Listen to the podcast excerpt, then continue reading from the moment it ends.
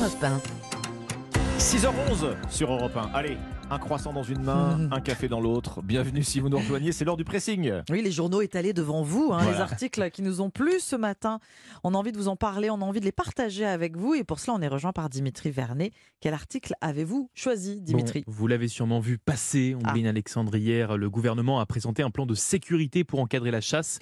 Un plan euh, comprenant différentes mesures, dont la création d'une contravention pour les pratiquants sous emprise de l'alcool. L'objectif, en fait, est de tendre vers le zéro accident. Car oui, vous le savez, ben, les accidents, parfois mortels, sont bien le problème dans cette pratique, créant eh, un sentiment d'insécurité hein, pour 41% des Français euh, vivant en zone rurale. Ce qui a donné une idée à quatre Françaises qui ont créé un compte Instagram pour relater différents témoignages de victimes d'accidents liés à la chasse. C'est ce qu'on apprend dans le Huffington Post ce matin. Alors ce compte, il s'appelle Un jour, un chasseur. Il est suivi par près de 43 000 personnes quand même. Ah oui, Et j'ai donc regardé un petit peu de mon côté, et c'est vrai qu'on peut y lire ben, différentes situations qui interpellent vraiment. Je vous lis quelques messages pêle-mêle. Un jour, j'ai chanté pour ne pas être pris pour du gibier. Un jour, une balle a, a traversé notre maison, ou encore Oh un jour, mon oncle a tué mon petit frère. Des postes de ce type, il y en a quand même presque 350. Alors, c'était pas une découverte, hein, on le sait, il y a beaucoup de témoignages d'accidents liés à la pratique de la chasse, mais il est vrai que le sujet restait pourtant en fait peu évoqué par peur de représailles de la part des chasseurs ou faute de médias adaptés pour en parler. Difficile en effet de, re- de rassembler des histoires euh, dispersées dans, dans les zones les plus rurales, d'autant plus que bien, les chasseurs mis en cause sont organisés sous forme d'associations locales et nationales, mais l'utilisation des réseaux sociaux est en train de changer ce rapport de force et ce compte permet en fait une vraie libération de la parole et espère faire bouger les choses comme une sorte en fait de MeToo de la chasse.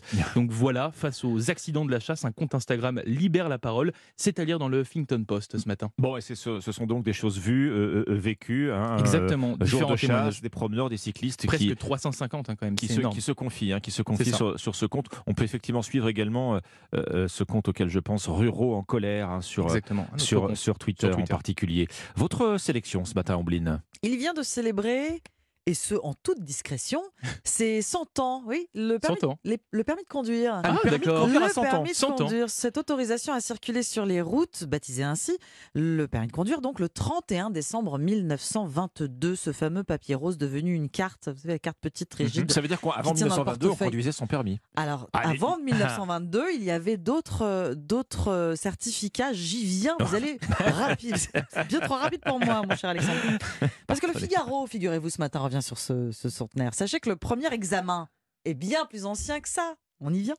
C'est euh, Léon Serpollet qui le passe en août 1889. 1889, il est autorisé deux ans plus tard à circuler dans une automobile à 16 km/h. On fait un bond de 10 ans, donc on est euh, 1899. La voiture est un loisir. euh, peut dire luxueux, hein, dont Ah se oui, délectent les bourgeois et les aristocrates, eh bien les premières règles euh, sur la route sont édictées concernant la vitesse essentiellement, ne pas dépasser les 20 km/h en ville, entre autres. À cette époque, le parc automobile compte 2500 véhicules, hein, c'est pas beaucoup Oui. en Ah. France. Mais déjà, Jules Périgot euh, est en train de plancher sur une réglementation officielle, un code de la route appelé code Périgot. Il est finalisé en 1904, il comporte 10 articles. Alors, il a fallu en choisir un, c'était pas facile.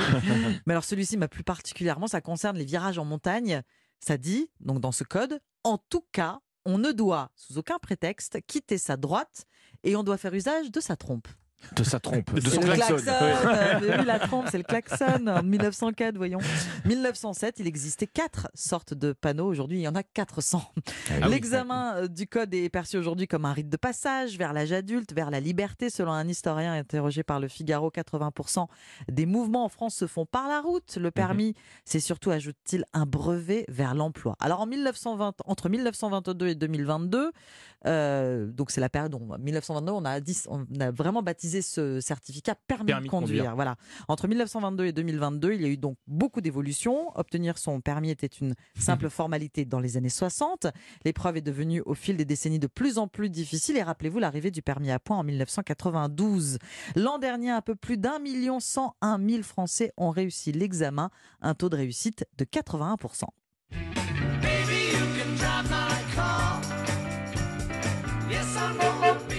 Ça, c'est la trompe. Ça fait 30 ans déjà, euh, le permis à point donc. Le, permis, à 100 ans, le permis à point à 30 ans. Exactement. Et c'est une marotte française et c'est dans le Figaro. Et c'est à lire dans le Figaro. C'est à votre tour de prendre le volant, mon cher euh, Alors Alexandre. oui, alors là le volant, bon, on était en voiture avec vous, là, on, on va prendre le train. Vous savez que demain, Ah. c'est le coup d'envoi des soldes. Et bien la SNCF ouvre euh, le bal aujourd'hui, euh, d'une certaine façon, avec une vente flash de 48 heures. 150 000 billets TGV à partir de 29 euros, des billets Ouigo à 19 euros maximum. Sauf que, sauf Oui. qu'un train de réduction comme celui-ci, eh bien, peut en cacher un autre. C'est le Parisien qui révèle cette astuce de communication de la SNCF euh, qui, au même moment, eh ben, augmente ses tarifs. Et oui, plus 5% en moyenne à partir d'aujourd'hui.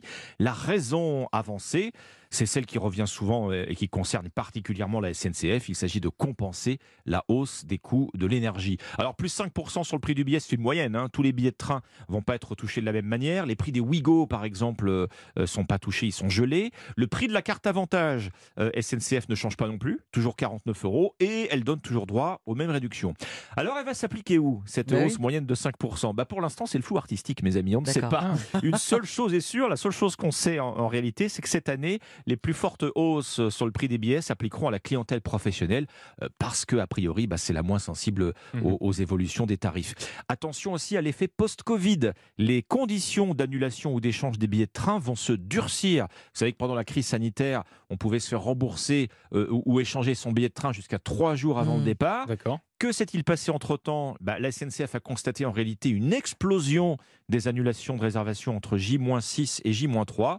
Résultat, euh, changement cette année, bah, le délai limite d'annulation de votre billet de train va passer à 7 jours max avant le Hmm. départ. Et au passage, les frais d'annulation euh, également vont passer de 15 à 19 euros. Ça veut dire quoi? Bah, Ça veut dire ouvrez l'œil au moment d'acheter vos billets. hein. et Oui. puis pensez aussi à la maîtrise de votre calendrier pour éviter de vous faire piéger.